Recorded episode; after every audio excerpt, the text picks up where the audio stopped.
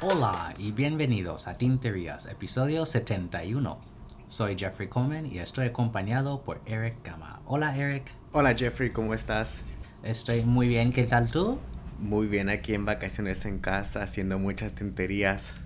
Ay, qué bien. Bueno, vamos a hablar de lo que estás haciendo durante esas vacaciones, pero primero, ¿qué estás usando hoy? Pues mira, había comprado unas Pilot Brera de uso de una muchacha y compré dos y la que estoy usando hoy es la roja y tiene un punto fino y está cargada con un cartucho que creo es el Pilot Blue. Ah, muy bien. ¿Qué tal tú? ¿Qué estás usando? Yo estoy usando mi Twisby Diamond 580 eh, eh, Prussian Blue con una tinta muy parecida al color que es Diamond Tropical Glow, que es una de esas tintas con shimmer. Como estamos entrando en temporada navideña, estoy usando más tintas con shimmer para mis cartas y tarjetas a, a familia. Oh, qué bien. Sí, sí. Bueno, Em, entonces, vamos a lanzarnos directamente a hablar de algunas tintas, esta vez viniendo de Robert Oster. Que Robert Oster ha entrado en esta tendencia de hacer tintas estadounidenses, que ya tenemos las de Sailor y de Colorverse.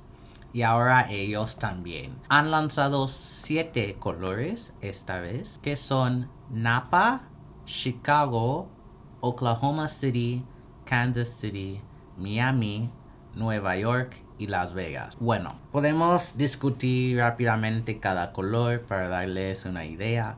Napa es un color vino como la región vinícola con un poquitín de sheen. Chicago pues me parece como azul azul gris.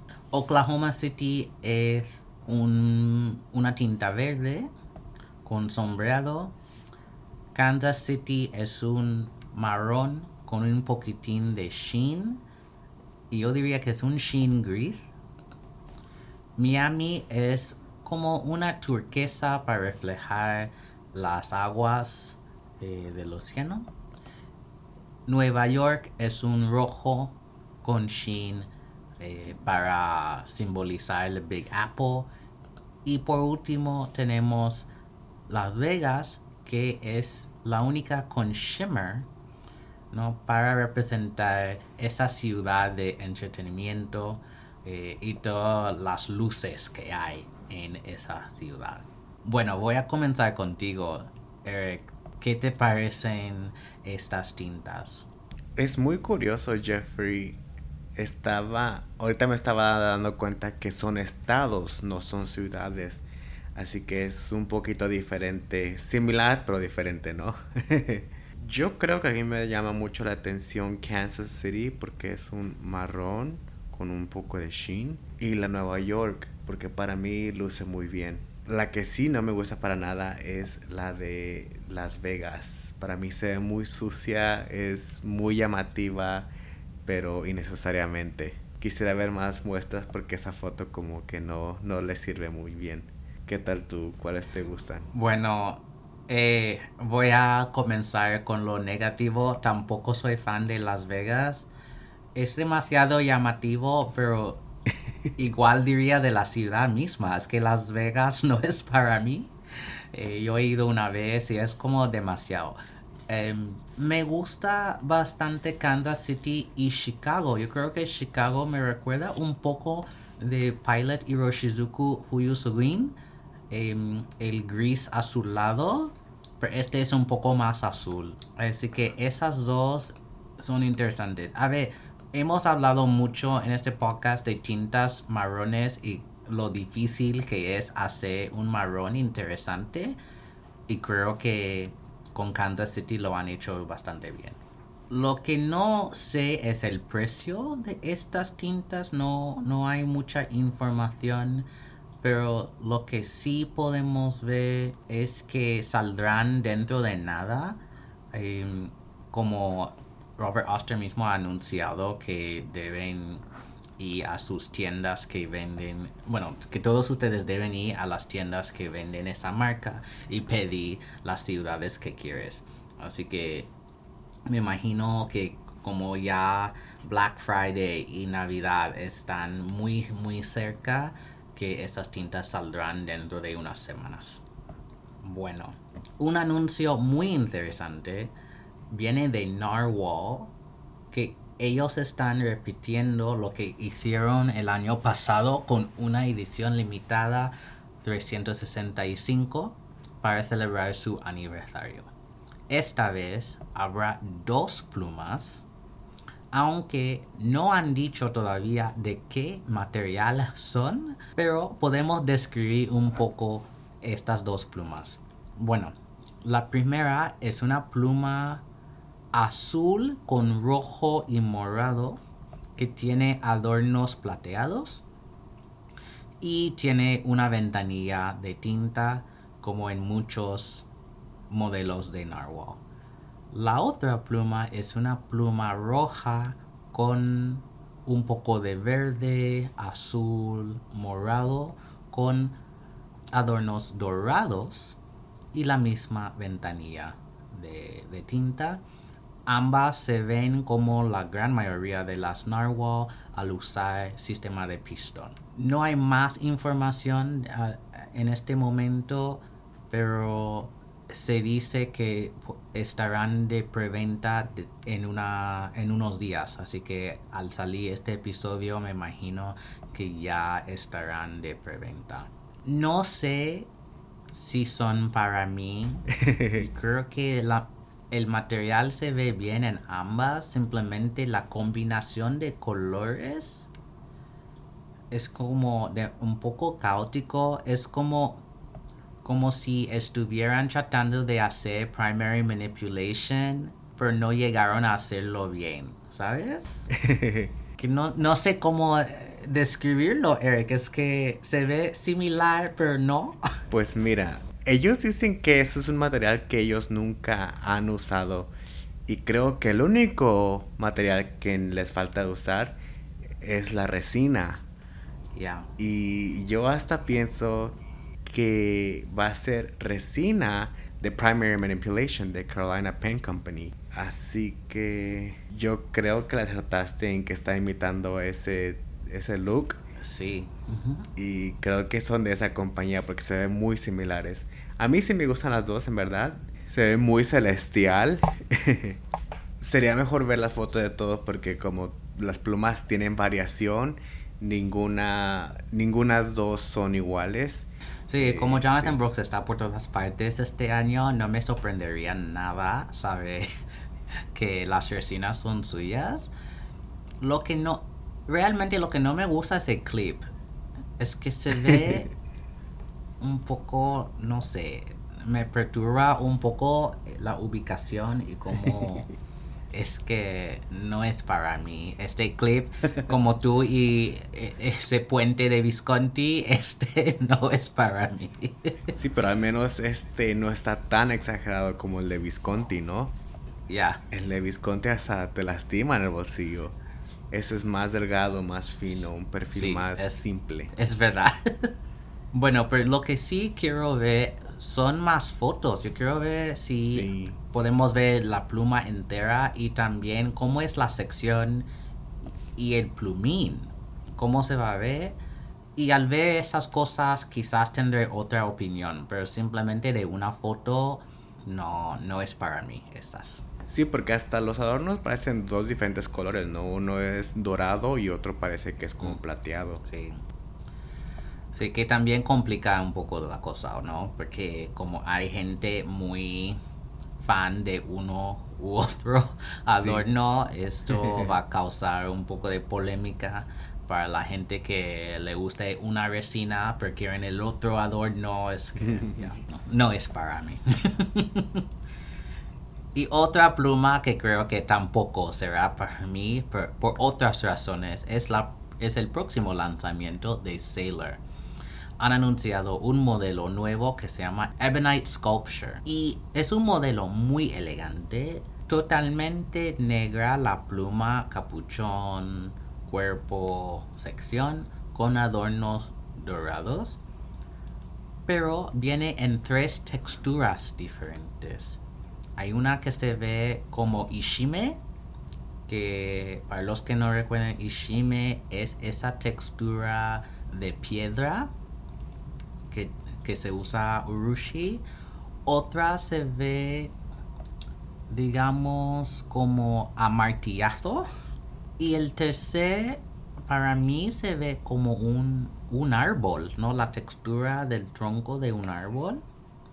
Sí, sí que son muy interesantes estas esculturas. También hay tres tintas que van con las, eh, con las tres texturas. Van a tener plumines de 21 quilates de oro de Sailor, así que de mayor calidad, digamos.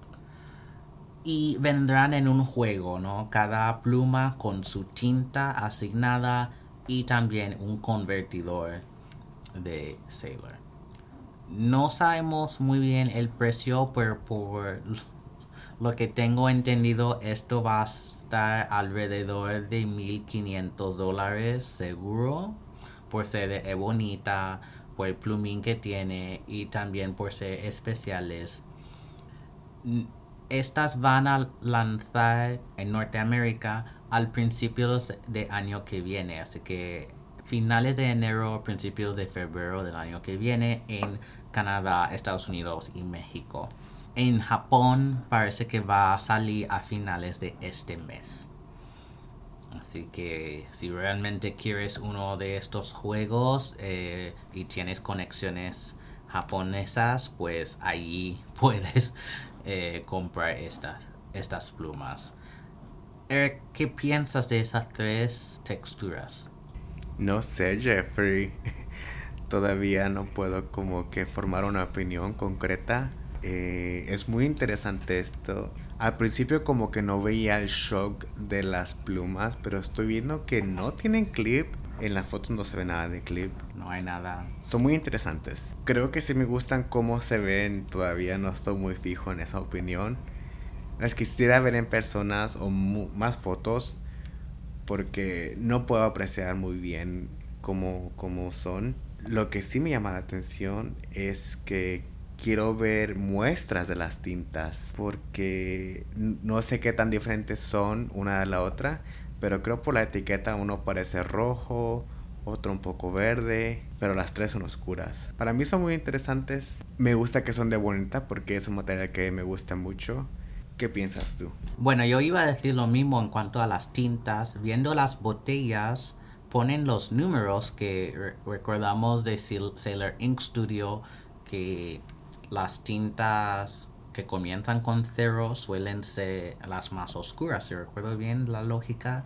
Así que es, es los números son 23, 24 y 27, así que son las tres son tintas negras pero con características un poco diferentes, como mencionaste. Así que ver los swatches, eh, muestras de, de, estas tres será interesante. Yo no soy fan de tintas negras, pero será, será interesante ver cómo cada tinta va con la textura de cada pluma, ¿no? Para dar una imagen eh, visual a lo táctil de la pluma. Así que bueno, yo sé que, yo sé que no lo voy a comprar ninguno de los tres juegos, pero me gustaría ver más fotos eh, de las muestras y también de las de, las plumas mismas. Sí, me pregunto cuántos sets van a cargar las demás tiendas, porque son muy altas, son muy caras. Ya, me imagino que Drum Ghouls y porque suelen tener las cosas más lujosa y también Anderson Pens aquí en Estados Unidos y no sé quién más la verdad pero sí eh, y ojalá me imagino que quizás Octante tendrá un juego de cada de cada textura pues va a ser interesante no eh, si tienen éxito pero como van a ser muy costosas tampoco creo que se van a agotar por todas partes no en un minuto. Pues una pluma que sí creo que tendrá mucho éxito será este nuevo lanzamiento de Visconti que es la Homo sapiens Dual Touch. Pues Visconti ha creado una versión de Homo sapiens en que el cuerpo es de piel. Y hay tres colores distintos. Hay negro, cognac y eh, camouflage, ¿no? Para dar este, bueno, para el nombre Dual Touch, ¿no? Como hay dos tentaciones táctiles distintas entre el, la sección y el cuerpo de, de esta pluma. Y también va con el hecho de que Visconti tiene muchos productos de piel, como bolsas y cosas así. Así que, bueno, nunca he probado una Homo sapiens, pero sería interesante ver estas también pensando en cómo la pluma va a cambiar con el tiempo al tocar tanto la piel. Y si me pregunto si habrá problemas con la piel con el tiempo también. Es un buen punto, Jeffrey. Y yo creo que sí. Sí, y va a ser muy interesante lo que hace la gente porque seguro van a ver a aquellas personas que no la usen, que nunca la van a cargar tinta para que se quede así, no sin, sin usar. Eh, pero sí, será muy curioso saber si tienen repuestos o si se va a mandar a la fábrica para reparar. A mí me gusta el concepto, me gustan los dos materiales, pero sabes muy bien que este modelo pues, y esta marca en general no, no me agrada tanto. También es una pluma bastante costosa, está a 1200 dólares. Que jamás. bueno, será para alguien, no para nosotros. Eh, el, el plumín es de 18 quilateros y hay cuatro puntos posibles, extra fino, fino, mediano y grueso. Y otra vez hay tres colores de piel, hay cognac, eh, negro y camouflage, que es un verde con un poco de azul ah, también. ¿Hay un color que te llama la atención de las tres? Es difícil porque me gusta mucho la negra, pero también cognac me llama mucha atención por el contraste entre la piel y el capuchón, que es más color beige o kaki. A mí me gusta el camouflage, la de camuflaje es muy única, muy diferente. Sí, es verdad, es verdad. También lo que estoy viendo en la foto de camouflage es que es como está trenzada la mm. piel, ¿no? Para poder envolver el cuerpo, que me imagino que tendrás que tener un poco de cuidado en agarrar la pluma para que no te moleste esta costura y bueno, si haces eso, entonces esa costura va a estar siempre expuesta, ¿no? Y se va a notar mucho. Sí, depende de si la costura está en línea con el plumín o no. Porque no, se ve bien. En la versión de cognac que veo no está, está por el otro lado. Así que no sé. Es una pluma interesante. Vamos a escuchar quejas hace unos meses de seguro. Ya, me imagino. Pobre Visconti, es que quieren hacer buenas cosas y buenas intenciones, ¿verdad? Sí. bueno, algo, una pluma más vibrante de que podemos hablar hoy viene de Esterbrook. En el modelo ST han lanzado Sunflower o girasol, que es una pluma amarilla con adornos dorados. Que, a ver, Eric, ¿tienes esta? ¿Ya? Sí. La tuve que comprar, Jeffrey. Pues esta pluma salió el día antes de Fountain Pen Day, el jueves a la noche. Y yo ya estaba en cama y la vi y porque Atlas usualmente cuando lanzan algo nuevo, ellos a las 11, 12 ya lo están poniendo.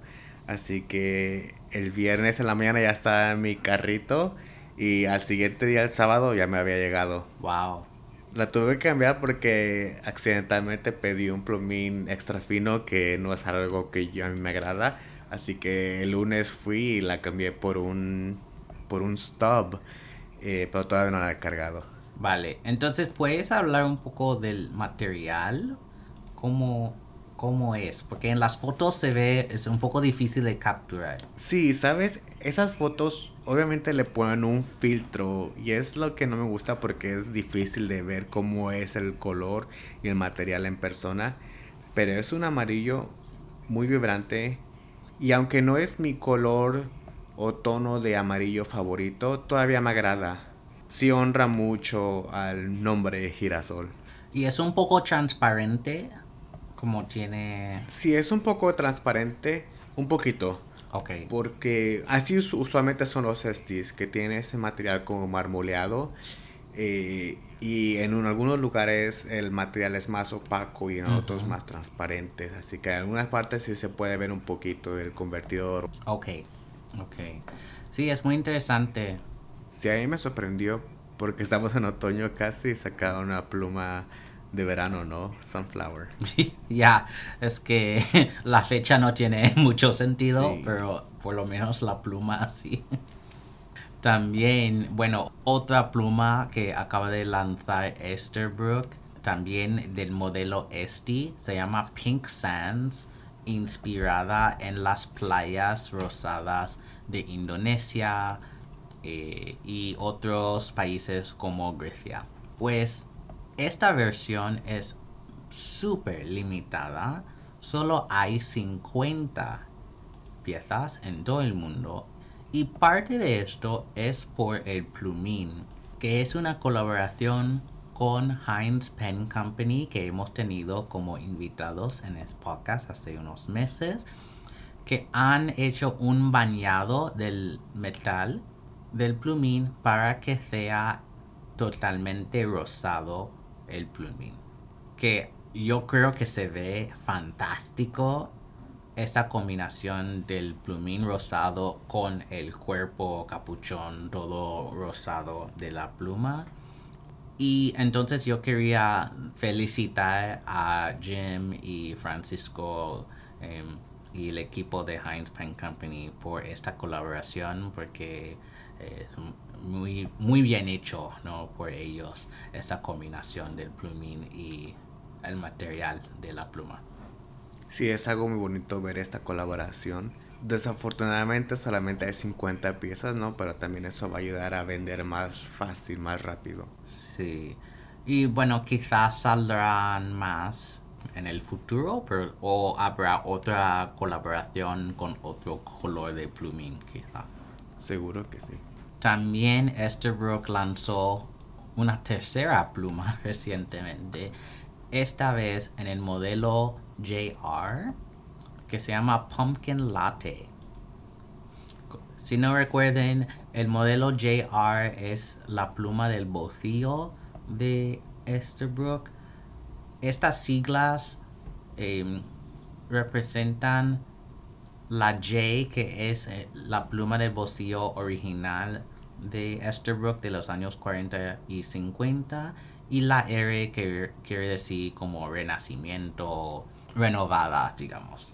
Pues es un material un poco difícil de, describir. Yo diría que es como un marrón, amarillo y blanco, como si fuera un latte ¿no? de café.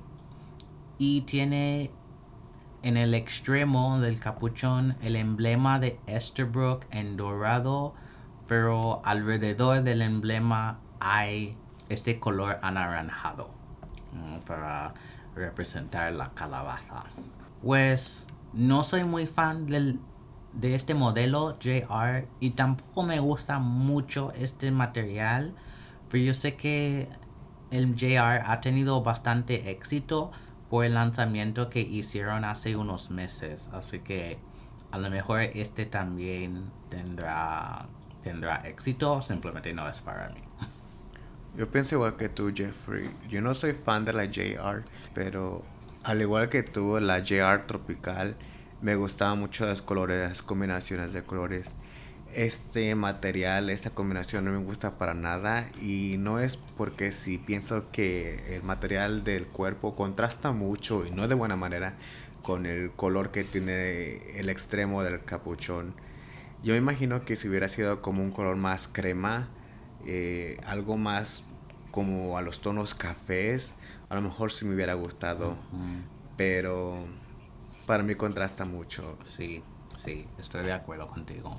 A ver, vamos a pasar a otro lanzamiento, ahora de otra marca, Scrivo, de Italia. Han lanzado un modelo nuevo que se llama La Dota. Y hay dos colores. Hay Icoli, que es un, es un verde marmoleado. Y también hay I Giardini, que es, bueno, un también verde, pero se ve como más celestial, eh, tipo aurora borealis o algo así. Pues en términos de plumín, vienen con 14 quilates de oro o 18 quilates de oro y son sistema de pistón. Solo hay 219 en cada color, que es un número muy como al azar para mí. No entiendo muy bien esa, esa selección de número. Pero ya están disponibles en diferentes tiendas. Em, a ver, entonces, Eric, ¿qué piensas del modelo y los dos colores que han sacado? La verdad, Jeffrey no me llama mucho la atención. ¿Sabes qué? Es que creo que esta marca para mí la siento muy cara innecesariamente. Y no es algo que me llame a mí la atención. Pero la que sí me gusta es la I Giardini, que me recuerda al material que usa mucho Esterbrook en sus estis. Ujú. Y yo creo que por eso me gusta. ¿Qué tal tú? Bueno, yo también soy más fan de, de I Giardini. Yo creo que esa, ese material se ve mucho mejor.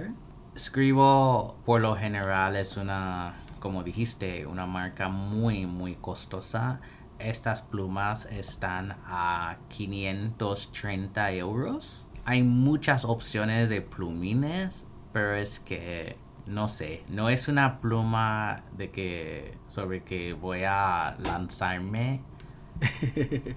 y también, a ver, me gustaría probar las tintas de Scribo, pero también esas son caras y vienen en botellas muy pesadas de vidrio y también son de mucha tinta, no- 90 mililitros o algo así, así que es una marca que ni piensa en gente como nosotros, es que ya es un es como tipo Montblanc, ¿no? Que es, está allí en las nubes de marcas de lujo y ya está. Sí, nadie los baja de sus nubes, ¿no?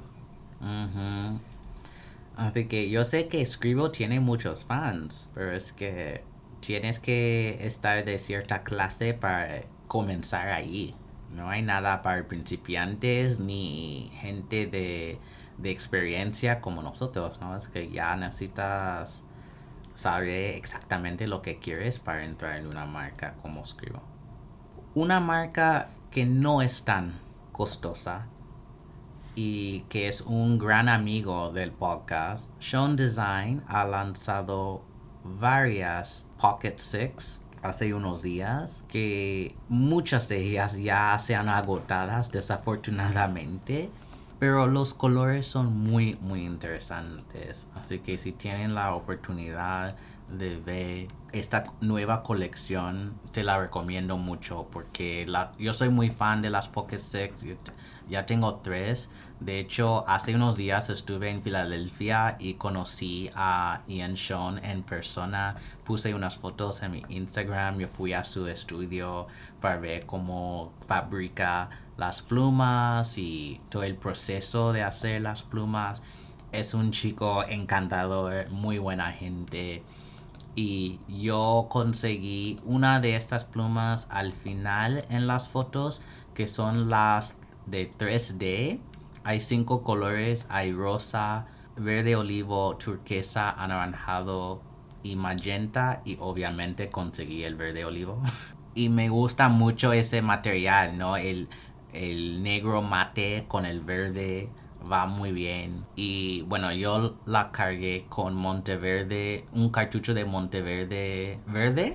Esa tinta no, no combinó muy muy bien con el color de la, de la pluma, pero simplemente para usar un cartucho ya y comenzar a escribir con eso. Y el plumín que yo tengo es un 1.1 yo.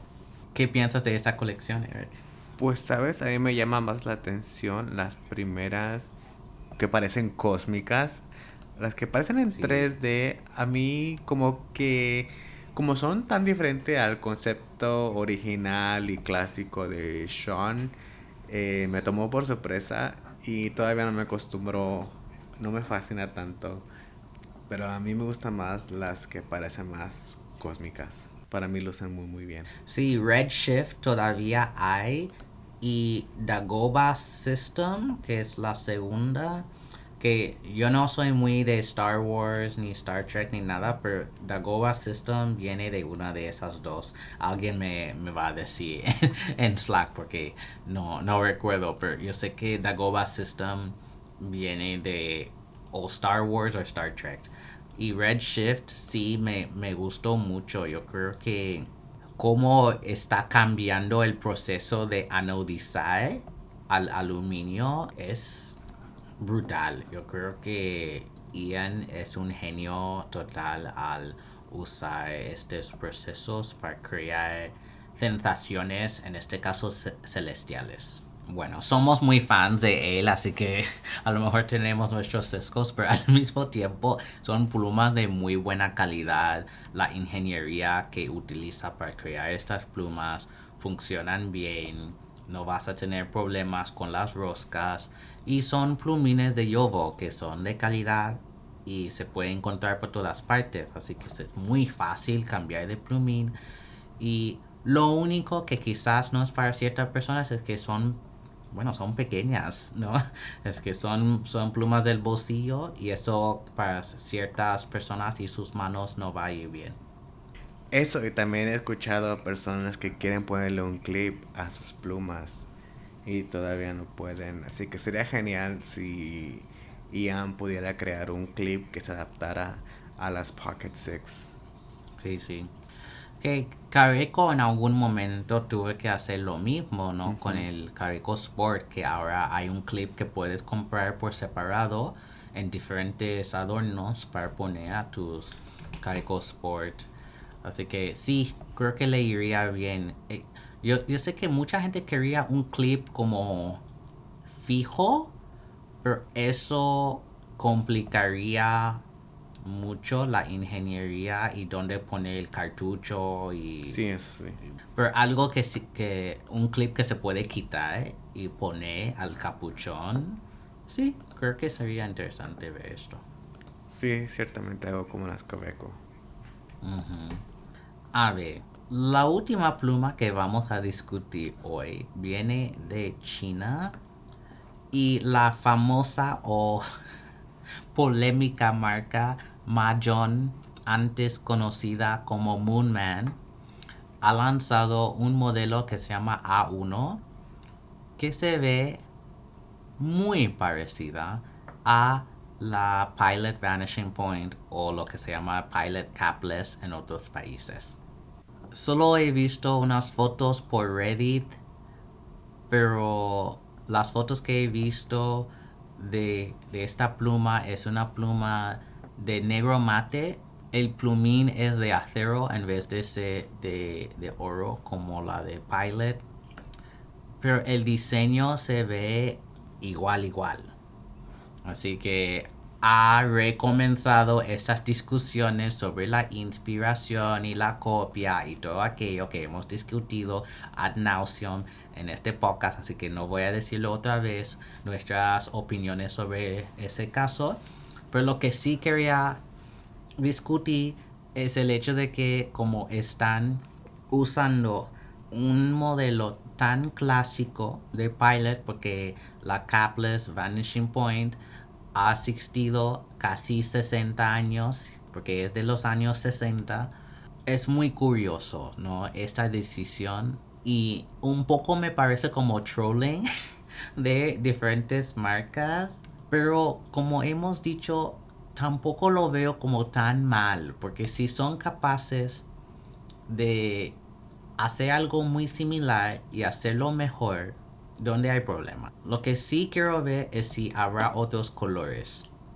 Eso es lo único, que el negro es un poco como ya, un poco aburrido, pero si hay otros colores o diferentes materiales será interesante ver qué hacen.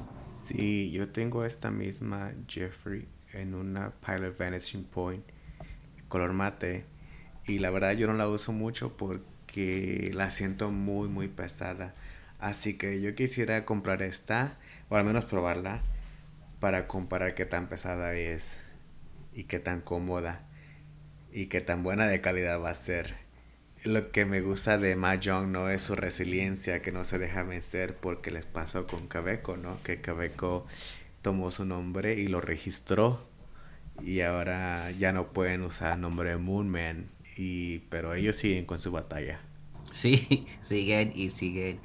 Y sí, esa resiliencia va muy bien para ellos. Y en, en términos del precio, estas plumas están a 22 dólares. Dios mío, no había visto eso.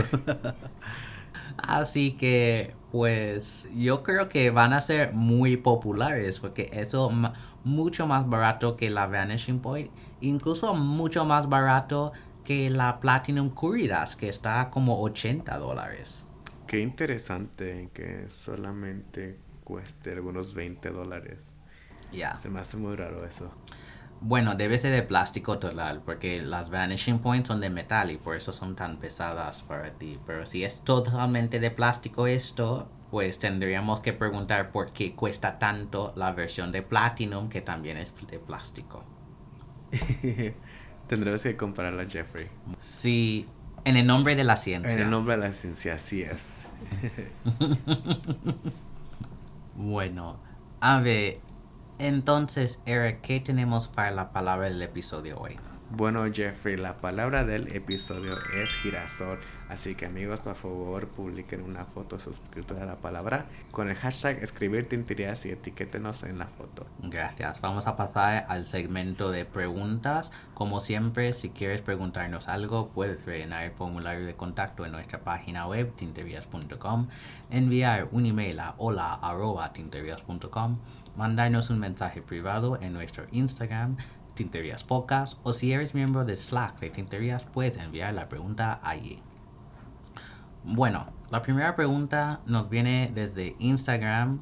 David nos pregunta cómo definiría una pluma costosa versus una pluma cara. Bueno, costosa y cara son más o menos sinónimos en mi mente, pero como lo entendería yo, una pluma cara voy a usar mi colección como ejemplo. Una pluma cara sería, por ejemplo, mi Aurora Óptima, que me costó como casi 300 dólares. Era cara, pero alcanzable. Una pluma costosa es aún más algo que sé que no voy a poder comprar. Por ejemplo, la pluma que discutimos hoy, la Sailor Ebonite Sculpture, que seguramente va a costar más de mil dólares. O pensando en la misma marca de Aurora, la serie Ambienti, que esas son como 1200 dólares. En sí que son no son simplemente caras, sino también costosas porque son inalcanzables. Así lo entiendo yo. ¿Qué tal tú? Sí, totalmente de acuerdo contigo, Jeffrey. Aunque los dos son de precio alto, una es más accesible a otra, ¿no? La más costosa, a lo mejor sí te la vas a poder comprar, pero después de mucho ahorrar, ¿no? De dejar de comer tu avocado toast, tu tostado con aguacate. pero sí, casi lo mismo. Pero la más costosa es un poco más difícil de conseguir. La segunda pregunta viene de Gerardo Montes Ruiz y nos pregunta, ¿por qué Mont Blanc es exageradamente cara? Para mí está sobrevaluada. Uy, estás comenzando un debate ya, Gerardo. bueno, voy a comenzar con la primera parte sobre el precios, los precios de Mont Blanc. Yo creo que esto es un cambio que hemos visto en las últimas décadas que Montblanc se giró hacia una marca de lujo. Porque si volvemos a los años 40, 50, las plumas Montblanc eran mucho más asequibles y estaban por todas partes. Y Montblanc en los años 80 cambió hacia más una marca de lujo y para ejecutivos y otras cosas así. También hay que pensar que Montblanc ahora tiene cosas de piel, tiene colonias, tiene cinturones y un montón de accesorios. Están en todos los duty free en aeropuertos grandes, etc. Así que sus plumas para mucha gente son ya inalcanzables porque la filosofía de la marca cambió. No, no son plumas para todo el mundo, son plumas para gente rica y para los que son como CEO. No lo podría haber dicho mejor, Jeffrey. Y bueno, la gente reconoce esa marca, ¿no?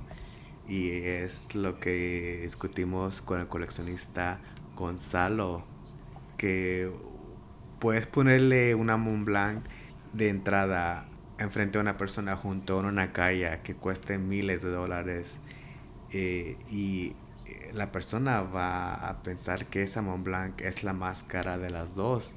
Es muy curioso eso estoy de acuerdo contigo que es exageradamente caro. Esa marca no es algo que a mí me llama la atención. Algunas de sus plumas sí son bonitas, pero son objetos que yo no puedo comprar. Ya. Bueno, también hay que pensar que hay muchísimas plumas vintage de Montblanc que no van a costar como la versión de Moctezuma o la versión de Enzo Ferrari que, que acabamos de discutir hay que pensar también que Montblanc fabrica tintas y sus tintas son muy buenas, aunque hay Montblanc Gate y toda esa polémica. Las tintas normales de Montblanc, por ejemplo, mi primera tinta era Montblanc Irish Green que usé por años y es un verde que va bien con diferentes plumas y diferentes sistemas, es fácil de, de limpiar, hacen buenas tintas. Lo que están haciendo con cambiar etiquetas y todo esto de Montblanc Gate, esto es otra cosa aparte, pero en términos de la calidad de la tinta está muy bien. Y comparado con otras marcas de lujo, sus tintas no son tan caras. Bueno, Jeffrey, yo hasta me atrevería a decir que ellos no fabrican sus tintas, que es algo que me he preguntado y yo quiero decir que seguro las mandan a hacer con otra fábrica, ¿no? Que se dedica a hacer tintas y ellos nada más usan su nombre y ya. Ya. Bueno, lo mismo muchos han, han cuestionado lo mismo en cuanto a los plumines de Montblanc, porque los plumines no son de la misma calidad que en las versiones vintage si Montblanc está contratando a Bock o Yovo para hacer versiones de lujo de plumín para poner el emblema de Montblanc. Puede ser. Pero yo creo que esos son ya secretos de la marca que nunca vamos a encontrar ni averiguar. Pero es algo que sí debemos un poco cuestionar porque como dice Gerardo, es una marca que a veces está sobrevaluada, pero hemos permitido esta sobrevaluación con los años. Y no solo en el ámbito estilográfico, pero en general, ¿no? Que tú ves ese emblema y sabes que es Montblanc. Y ya está. A ver, tercera pregunta viene de nuestro gran amigo Oscar. ¿Algún nuevo hábito o cambio de hábito que planeen hacer en el año que viene? Pues yo voy a empezar dos cosas, Jeffrey. Yo al principio decía que no iba a comprar más Hobonichi Weeks porque en verdad nunca usé mi Hobonichi porque por cuestiones de trabajo todo lo hago en línea, todo lo hago el calendario en Outlook. Pero recientemente vi unas fotos de una persona que está usando sus Hobonichi Weeks a diario para escribir una palabra nueva que está estudiando eh, y que se aprende eh, así que dedica un libro para eso Y puede ser para cualquier persona que está aprendiendo un idioma nuevo. Me parece una buena idea del uso de el layout. Y la otra cosa que quería hacer es un Today in History, que uno escribe un dato que pasó en ese día, en años pasados, ¿no? Eh, solamente para seguir aprendiendo de países, Ah. de, la, de la historia del país Sí, sí. mismo en el que uno vive. Eh, es algo muy cool, muy diferente. ¿Qué piensas tú? Pues he mencionado ya en el podcast que he cambiado de Hobonichi al sistema de William Hanna que me sigue gustando muchísimo. Y pues en términos de hábitos, yo creo que lo- unas cosas que quiero como añadir el año que viene es escribir de una forma de meditación. Entonces usar mi libreta de mi libreta de, de William Hanna explícitamente como un proceso de relajarme y no simplemente en términos de agenda y tener apuntes, pero más para reflexionar que no he hecho muy bien este año, que es algo que pensé que iba a hacer con la Hobonichi que no, que no hice. Así que voy a ser mucho más intencional. Y William Hanna tiene unas recargas que se llama intenciones que te fuerza a pensar en esas cosas, ¿no? En que, por ejemplo, tienes que escribir algo de que estás agradecido, algo, una idea positiva que tienes. eh, así que esas páginas de intenciones quiero usar más a menudo el año que viene. También me gustaría usar mis libretas de tinta que recibí de Good Impressions para tener como algo más visual al tener tintas nuevas. Que yo siempre hago mis muestras con mi coloring, pero a veces es un poco difícil llevar colorings por todas partes, ¿no? Para mostrar cosas, porque ahora tengo como cuatro o cinco coloring llenas de diferentes colores y es un poco pesado para mostrar. Em, en casa esto está bien, pero para mostrar en un pen show o si voy a un meetup o una reunión estilográfica con amigos, no, no quiero llevar todo esto. Así que tengo que pensar en algo que es un poco más portátil. Bueno, la cuarta pregunta viene de Chris Tangenciosa. ¿Cómo les fue con sus metas estilográficas al lograr este año?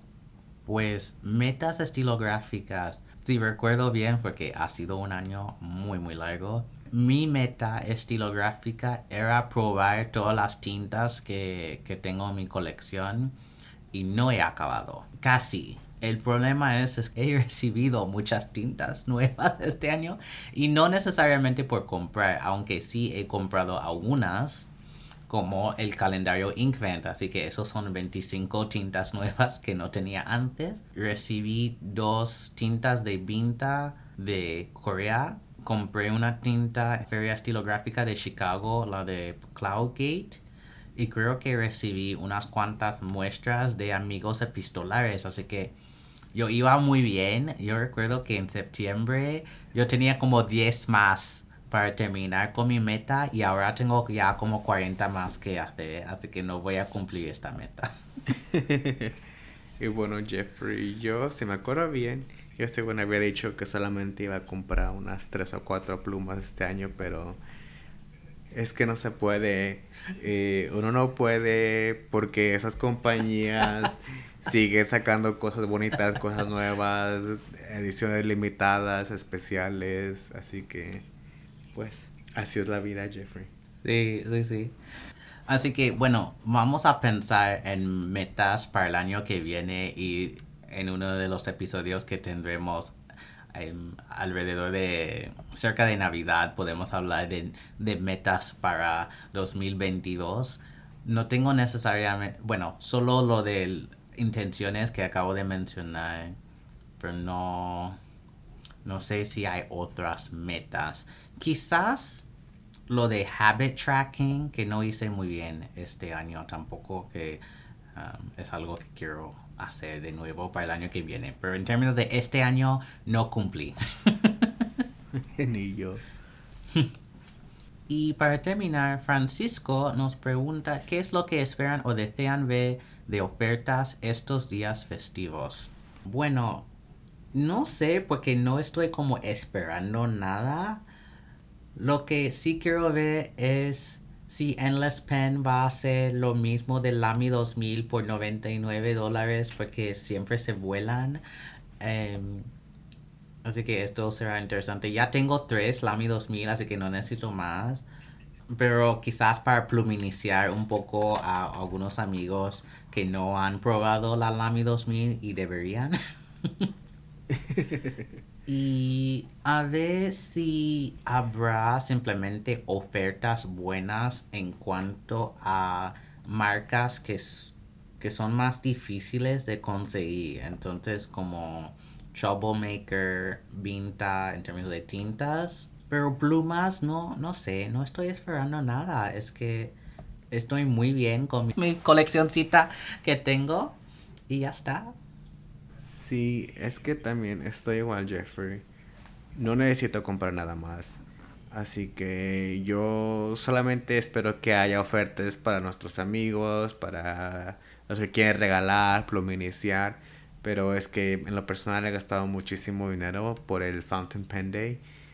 Eh, así que quisiera ver algo, es un compra uno, llévate dos o tres gratis, ¿no? algo así, sería bueno. Sí, sí. Sí, esto también funcionaría bien. O bueno, ofertas de Mont Blanc, ¿no? esto sí. Sería... De seguro eso ellos nunca, nunca. Nunca, nunca. Eso no, eso no es de ellos. Pero bueno, podemos soñar con esas cosas. bueno, mencionaste al principio del episodio que estás de vacaciones y haciendo muchas tinterías, así que, ¿qué estás haciendo ahí? Pues mira, este verano compré, una compañera eh, había hecho unos, unos sets de muestras de tinta eh, por tema o por color, así que yo le compré unos tres, pero hasta recientemente no había podido hacer tiempo de hacer muestras, así que esos días estuve haciendo eso, me puse a copiar un poco de texto eh, y hacer muestras de colores, es una de las cosas que estuve haciendo. La otra fue que finalmente abrí mi Diamond Ink Ven Calendar. Eh, abrí la charola y hice muestras de todos los colores y pues ya, ya tengo todos. Me tomó unos dos días, así que sí. Y fue mucho trabajo porque también mis perritos quieren mucha atención. Y bueno, yo les recomendaría que tomen un poco de tiempo de abrir las botellitas porque están muy bien selladas. Y ya de dos días me duelen las manos y me duelen más por abrir las botellas que por escribir, ¿no? Sí. Así que, pues ya vi todos los colores. No sé el orden porque lo abrí eh, sin saber, ¿no? El orden en el que se abren, que es al azar. Ya vi ya vi algunos colores que me gustan y ya quiero ver cómo, cómo es el orden. Sí, y tendremos en diciembre que hablar un poco de esos colores. Yo también hice mis muestras del calendario Inkvent ya para, porque, como dijiste, esas botellas están súper selladas. me costó mucho tiempo, me costó más tiempo abriendo las botellas que hacer las muestras. sí, a mí también. Por eso me tomé dos días. ¿Tú cuánto tiempo tardaste? Bueno, yo creo que tres o cuatro porque simplemente estaba lidiando con las botellas y yo me di por vencido y luego volví el próximo día. Y sí, era un rollo y bueno, ahora que lo he hecho, pues está bien, pero es que ya, si tienen el calendario Inkvent, lo que pueden hacer es abrir la caja y sacar toda la bandeja y así no tienes que abrir todas las puertas. Eh, y bueno, yo no tengo memorizado cuál tinta era cuál puerta, así que habrá un poco de sorpresa todavía el 1 de diciembre. Así que lo que podemos hacer en diciembre es cada semana hablar de nuestras, eh, nuestras tintas favoritas de esa semana y así dar información eh, sobre sobre esas tintas y cómo nos van y todo eso porque bueno me imagino que no todo el mundo era capaz de comprar ese calendario este año pero tampoco sé cuántos hicieron porque hace dos años era bastante limitado y bueno tú, tú no podías comprar lo de hace dos años. No yo no alcancé sí Creo que el único lugar que todavía tiene es Endless Pens, que los tienen como en un set con una pluma, eh, que como una Christmas box o Santa box, pero no sé quién más lo tenga. Ya, yo sé que Oscar y este en Guatemala en su tienda tenían, pero no sé, bueno, al salir el episodio quizás ellos, ellos tampoco tendrán el calendario, así que, bueno, ahí, si quieres un calendario Inkven tendrás que ir buscando en diferentes tiendas alrededor del mundo porque ya casi están agotados por todas partes. Pero vamos a hablar de los colores y mostrar nuestras muestras de todos, de todos modos para que, para que puedan ver. Y obviamente en el Slack habrá muchísimas fotos del calendario Inkvent en diciembre y todos mostrando cómo van a emparejar sus plumas y tintas y todo eso. Así que va a ser muy divertido en diciembre. sí, va a ser muy divertido. Sí. Como siempre, muchísimas gracias por escuchar este episodio. Pueden encontrar a Eric en Instagram como guion bajo, Eric Gama guion bajo y a mí como Dr. Coleman 1102.